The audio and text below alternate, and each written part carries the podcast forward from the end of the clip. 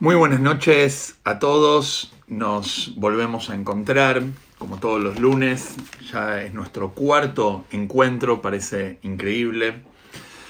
Pero las circunstancias quisieron de que podamos tener este espacio virtual, este espacio de aprendizaje, donde podemos compartir cada uno desde su lugar, desde su casa, sin tener que salir, gracias a, a la tecnología.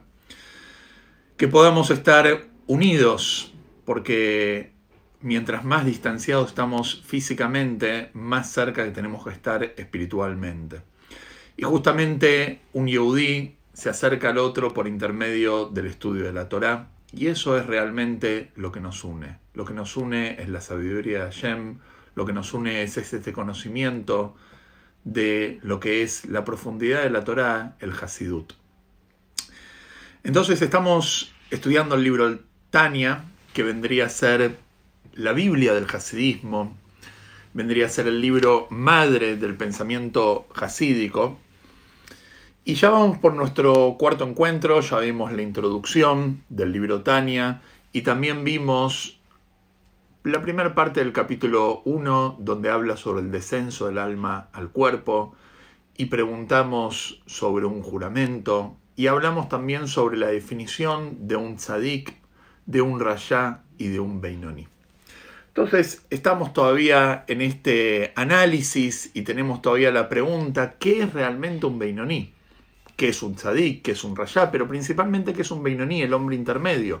Porque justamente el objetivo del libro es entender qué es un beinoní. Y habíamos dicho que había un sabio talmúdico, se llamaba Raba, que él dijo a sus alumnos, yo por ejemplo soy un beinoní. Entonces los alumnos le dijeron, ¿cómo Rab usted puede decir que es un beinoní? Si usted es un beinoní, entonces de alguna forma nos están matando a todos, porque si vos sos un Beinoní, entonces nosotros ¿qué vamos a hacer? Menos que vos, vamos a hacer Reyaim.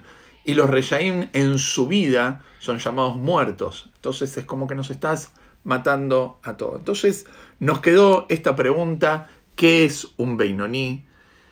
¿Y cómo Raba se pudo definir como Beinoní? Si acaso eso significa que un Beinoní es una persona que tiene mitad de defectos, a pesar que tiene mitad de virtudes de alguna forma está reconociendo que tiene errores. ¿Y cómo Raba, una persona que ni el ángel de la muerte pudo matarlo y tuvo que hacer diferentes estrategias para lograr llevárselo? ¿Cómo podemos decir sobre una persona así que tenía mitad de defectos? Entonces voy a compartir con ustedes acá en los comentarios, como en todas las clases, para que ustedes puedan seguir desde adentro del libro y también vuelvo a recordar que este es un espacio abierto, es un espacio donde la gente puede hacer preguntas en los comentarios y dentro de las posibilidades que nos da la tecnología y mi conocimiento, si de alguna forma puedo eh, responder las preguntas, con mucha alegría lo voy a hacer.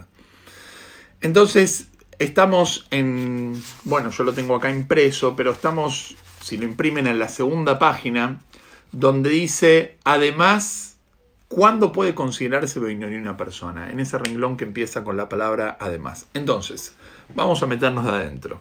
Dice así, además, ¿cuándo puede considerarse Beinoní a una persona? ¿Por qué? Porque es una pregunta desde lo lógico. Porque en el momento que peca, cuando una persona peca, hasta que se arrepiente, hasta que hace teyubá de ese pecado que hizo, es llamada completamente malvada. ¿Por qué? Porque no solamente la persona es malvada en el momento de cometer el pecado, sino hasta que no se arrepiente, vamos a decir. Un ladrón, vamos a un ejemplo muy sencillo, un ladrón, cuando roba está cometiendo un pecado, pero hasta que no devuelve lo que él robó, todavía sigue siendo un ladrón, todavía está con el delito dentro de su cartera.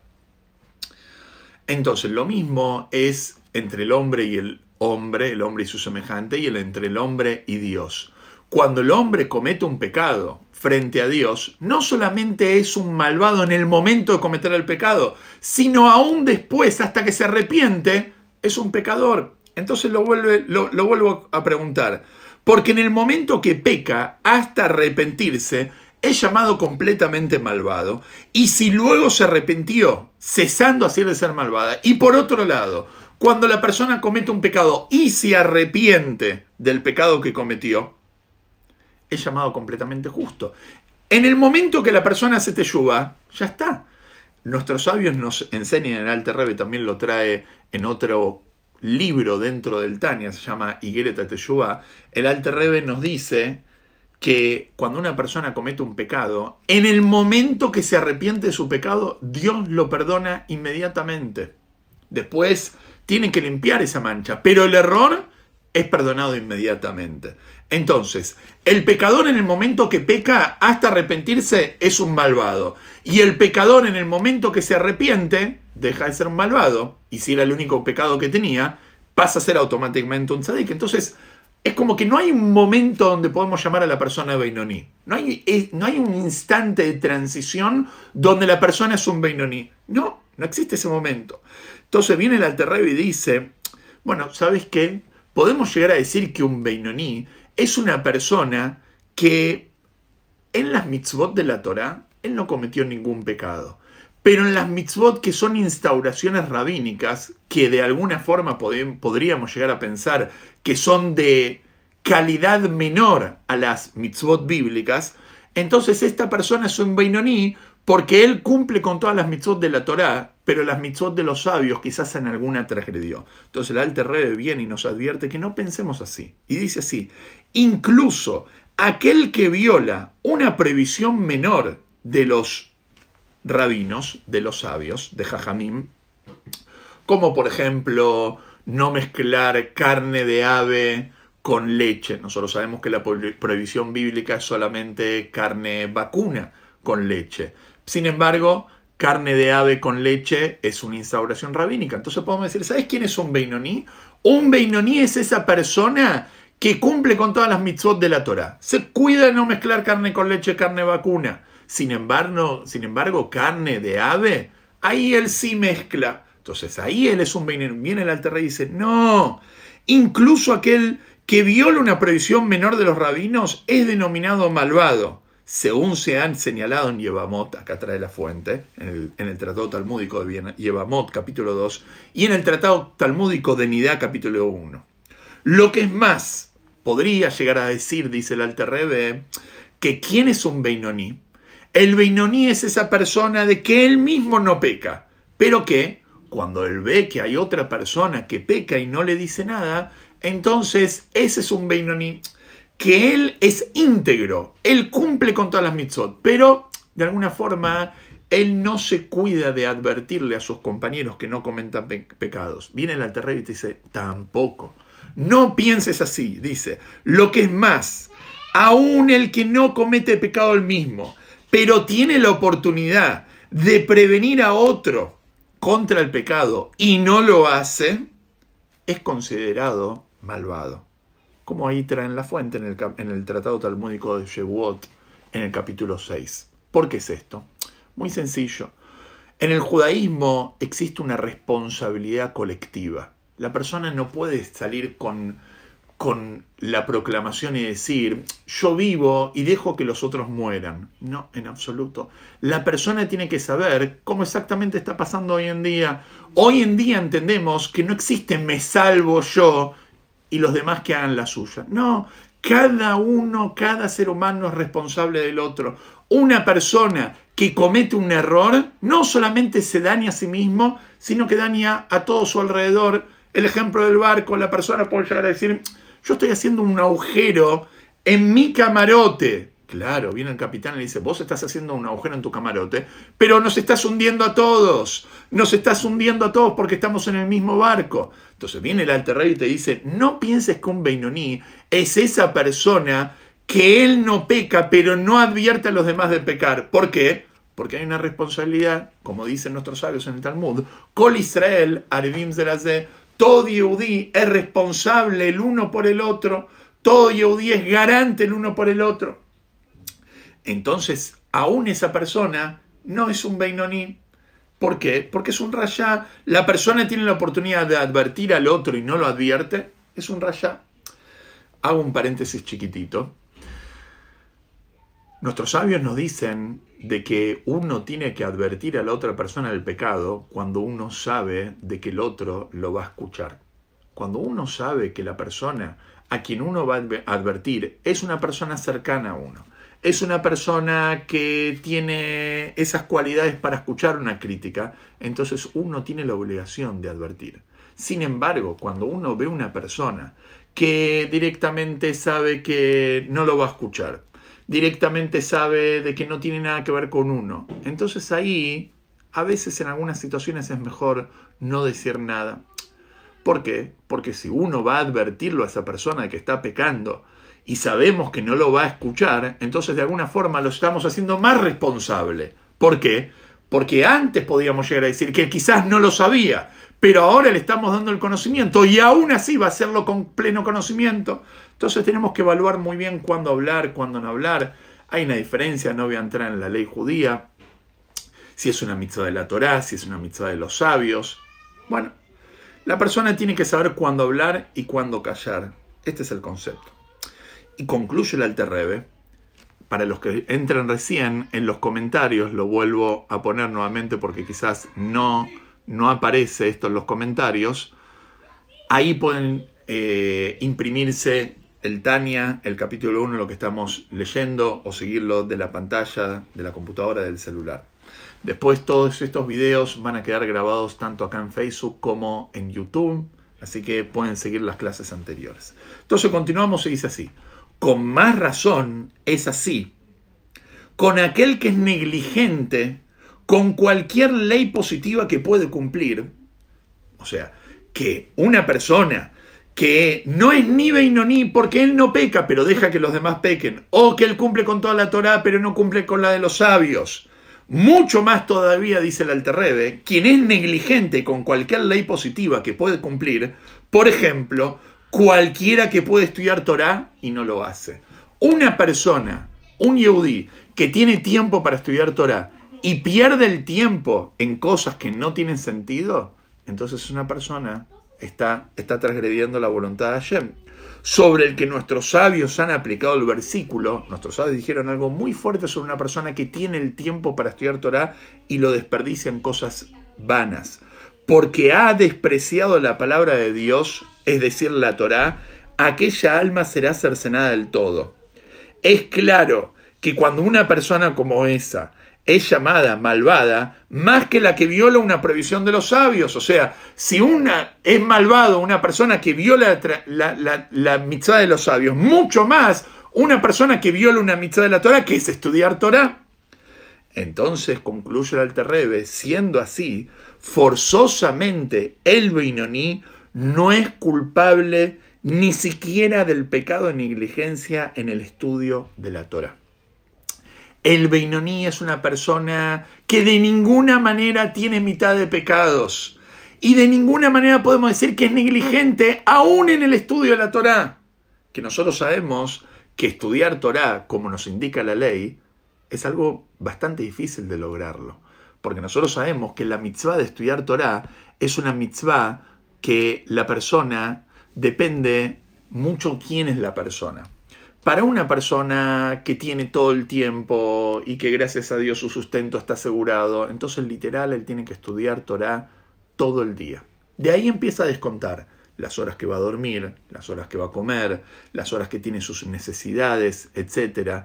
Ahí empieza a descontar, pero en, la teoría él tiene que estudiar Torah todo el día. Beaguita, yo, Beaguita voy, Yomamba Laila, y vas a ocuparte del estudio de la Torah tanto de noche como de día.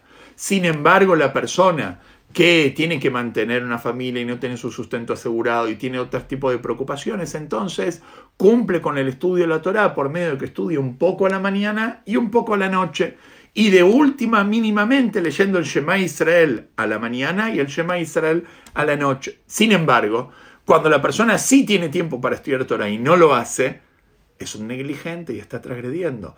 Entonces esto es algo muy difícil, porque ¿quién no tiene un poco de tiempo? ¿Cuánto tiempo perdemos durante el día? Entonces realmente tendríamos que estudiar Torah, no sé ustedes, pero por lo menos yo tendría que estudiar Torah mucho más de lo que realmente estudio, porque tiempo siempre hay, tiempo tiene uno para lo que quiere. Entonces una persona que es negligente en esto eh, no llega al nivel de Beinoní. Y concluye el Alterrebe y dice, y por eso Raba erró considerándose un Beinoní. Porque Raba dijimos que Raba había dicho que era un Beinoní. ¿Por qué Raba erró, se confundió pensando que era un Beinoní? No porque un Beinoní es una persona que tiene mitad de pecados y mitad de virtudes. Eso ya está totalmente descartado. Raba se confundió al declarar que era un Beinoní porque realmente era un tzadik. Él era una persona justo. Y la diferencia, como vamos a ver, entre un Beinoní y un tzadik es muy fina. Hasta tal punto de decir que en la práctica el Beinoní y el Tzadik son exactamente igual. Externamente un Beinoní y un Tzadik son exactamente igual. ¿En qué radica la diferencia entre un Beinoní y un Tzadik? En lo que pasa internamente dentro de la persona. Pero externamente en su comportamiento es exactamente igual a un Beinoní y un Tzadik. Y por eso Raba se confundió y dio lugar a la confusión. ¿Por qué? porque él no sabía bien lo que pasa internamente en su alma. Él solamente veía su comportamiento en la práctica. Entonces él decía, en mi comportamiento en la práctica estoy bien, entonces seguramente soy un Beinoní. Lo que él no se dio cuenta, que internamente también estaba bien, y seguro que él era un tzadik. Acá hay una nota, la vamos a dejar para más adelante. Salteamos la nota, los cuatro renglones, y dice así. Ahora el Alterrebe va a entrar en un último punto dentro de lo que es el pensamiento que un Benoní puede llegar a ser una persona que tiene mitad de pecados. Y va a citar algo que formula el Rambam Maimónides, que el Rambam dice que realmente un Beinoní es una persona que tiene mitad de pecados y mitad de virtudes, perdón. Entonces dice así, en cuanto a la bien conocida máxima de que aquel cuyas acciones buenas y malas están en equilibrio, es denominado un Beinoní. Esto es lo que dice el Ramban Maimónides, gran sabio judío del siglo XII. Mientras que aquel en que la cantidad de virtudes exceden a sus pecados es denominado tzadik, así dice el Ramán, responde el Alterrebe y dice, esto es solamente un nombre prestado. ¿Qué significa un nombre prestado?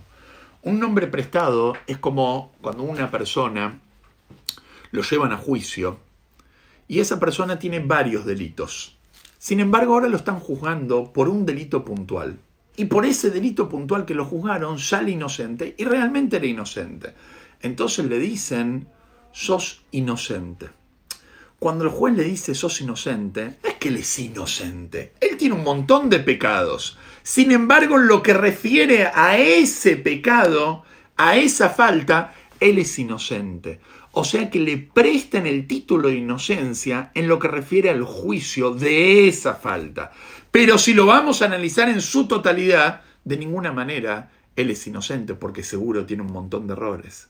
Entonces el Alter Rebelo dice así, esto es solo un nombre prestado aplicado figurativa, figurativamente en referencia a la recompensa y el castigo.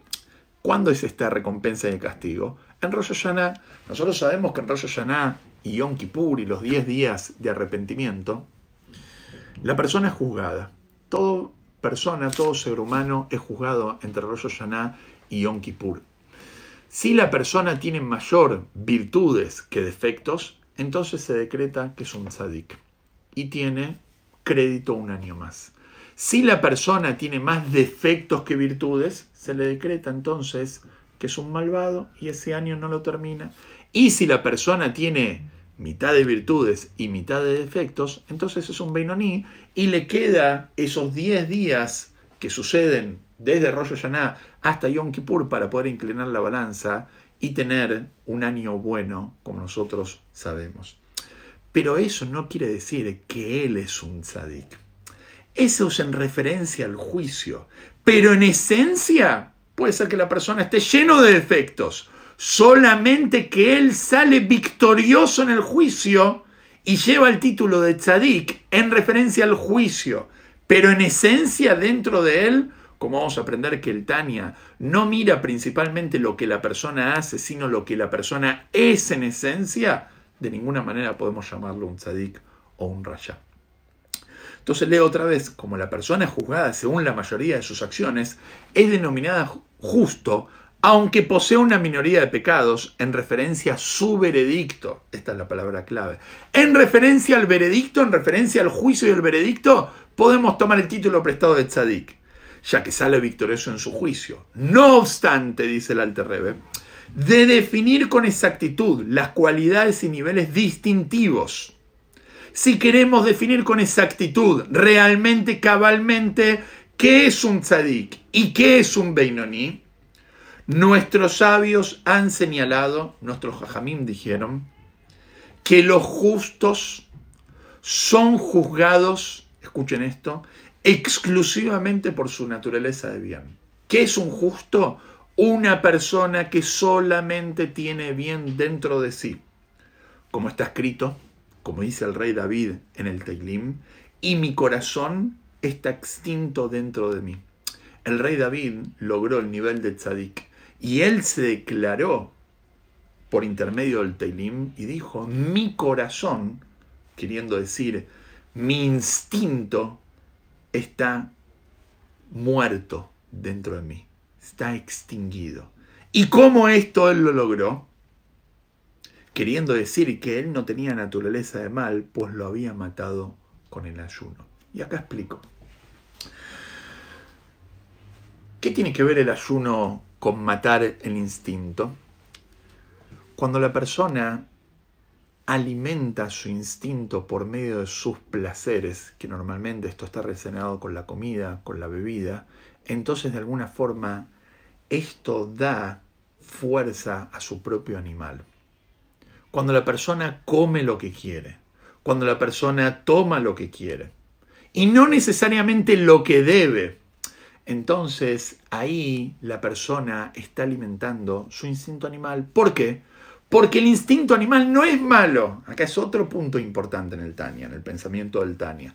El instinto animal, el Yetzerará, no es malo, o mejor dicho, el Nefesh Amit, el alma animal, no es malo, es animal. Y así como un animal busca constantemente lo que lo beneficia, lo que le da placer, la persona que constantemente está activando su instinto animal es una persona que busca lo que le da placer y lo que le conviene. Cuando la persona, por ejemplo, se controla en la comida y en la bebida, entonces es ahí cuando la persona no activa su instinto animal, sino que activa su instinto humano o su instinto divino.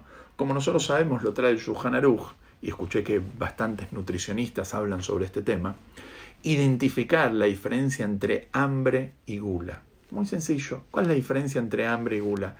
Hambre significa como lo que hay.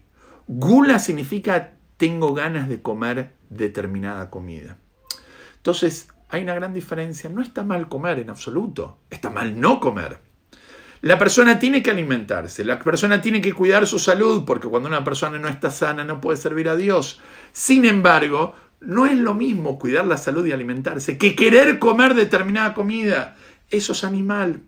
Eso es animal. Ah, vas a decir, pero ¿qué tiene de malo darse un gusto de vez en cuando? La pregunta es de vez en cuando o al revés, de vez en cuando controlo mi instinto animal. La persona tiene que identificar, tiene que saber que lo que viene de la parte animal no necesariamente es lo que la persona tiene que hacer. Normalmente uno está acostumbrado a escuchar una frase que ya es un cliché de alguna forma, que dice, si lo dice tu corazón, hacelo. El Tania dice, no necesariamente todo lo que dice tu corazón es cosas buenas.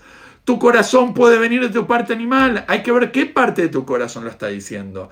A veces lo que dice tu corazón es una faceta animal. Yo diría mejor, si realmente lo que dice tu corazón fue evaluado por tu intelecto, entonces ahí sí hacelo. Pero si lo que dice tu corazón fue simplemente un instinto animal, no lo hagas. Aunque no le hagas daño a nadie. Te estás haciendo daño a vos mismo, estás alimentando tu animal. Y vamos a concluir. Hago un paréntesis importante. Esto que hizo el rey David de matar el instinto animal con el ayuno, era el rey David porque era una persona que tenía esa capacidad y era en otra generación donde la gente tenía otra fortaleza física. Pero hoy en día está prohibido ayunar más de lo que la Torah nos indica. De ninguna manera la persona tiene que ayunar, especialmente en estos días estamos con la pandemia. De ninguna manera la persona tiene que ayunar fuera de lo que nuestros sabios nos indican.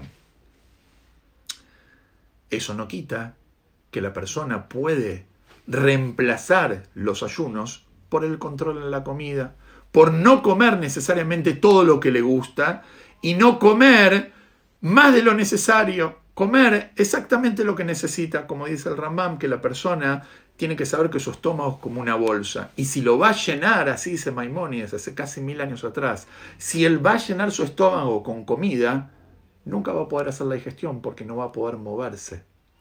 Por eso dice Maimónides que la persona tiene que dejar un tercio de su estómago vacío para que el estómago pueda hacer la digestión y moverse correctamente. Volvemos a lo nuestro.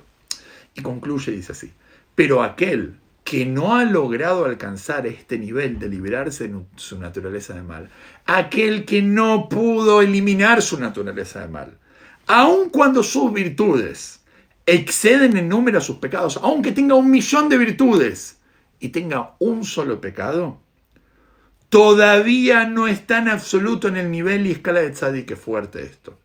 Estamos acostumbrados a pensar que un tzadik es una persona que tiene más virtudes que defectos. Seguro que un tzadik que tiene un millón de virtudes y un solo defecto es un tzadik esa persona. Viene al terreno y dice, no está ni se acerca al nivel de tzadik. Ni tzadik gamur, ni tzadik sheino gamur. Ni tzadik completo, ni tzadik incompleto. Y este es el motivo de que nuestros sabios, nuestros jajamim expresaran y digan así, el santo bendito sea, cuando Shem creó el mundo, vio que los justos eran pocos. Dios vislumbró toda la gente que iba a venir de acá hasta el final de los tiempos y dijo, van a ser pocos. Por lo que se alzó, por lo que Dios tomó cartas en el asunto y los plantó en cada generación y puso una cantidad mínima, se dicen que son 36 mínimo por generación, los puso en cada generación porque como está escrito, el tzadik es el fundamento del mundo. El tzadik es el que mantiene el mundo. Y Dios dijo, son pocos, si los voy a poner todos en una generación me voy a quedar sin fichas. Entonces los plantó un poquito en cada generación. Como nosotros sabemos que en cada generación existen tzadikim y existe un tzadik que es el líder de la generación, como vamos a hablar si Dios quiere en el capítulo 2. En resumen, aprendimos que un tzadik no lo evaluamos por lo que él realmente hace, por lo que él hace no puede tener ningún defecto. Vamos a aprender a mirar a la persona no necesariamente por lo que hace, sino por lo que es en esencia. Pero si Dios quiere, esto lo vamos a ver la semana que viene. Así que les deseo que tengamos, nos deseo que tengamos un Pesach, Kayer Besameach, que tengamos un feliz Pesach, Kayer. Todavía tenemos un poco de tiempo para vender el Hametz, para desapropiarnos de todos los productos leudados, para limpiar nuestra casa como corresponde, ayudando a nuestra familia, a nuestra esposa en lo que es la limpieza y participando en el ser de pesas cada uno en la intimidad de su familia en este año tan particular, siguiendo con todas las costumbres de comer matzá, si podemos tener matzá shumurá, mucho mejor todavía, matzá hecha a mano, tomando las cuatro copas en el orden correspondiente, con la lectura de la Gada. Así que que tengamos un Hag una hermosa fiesta de liberación.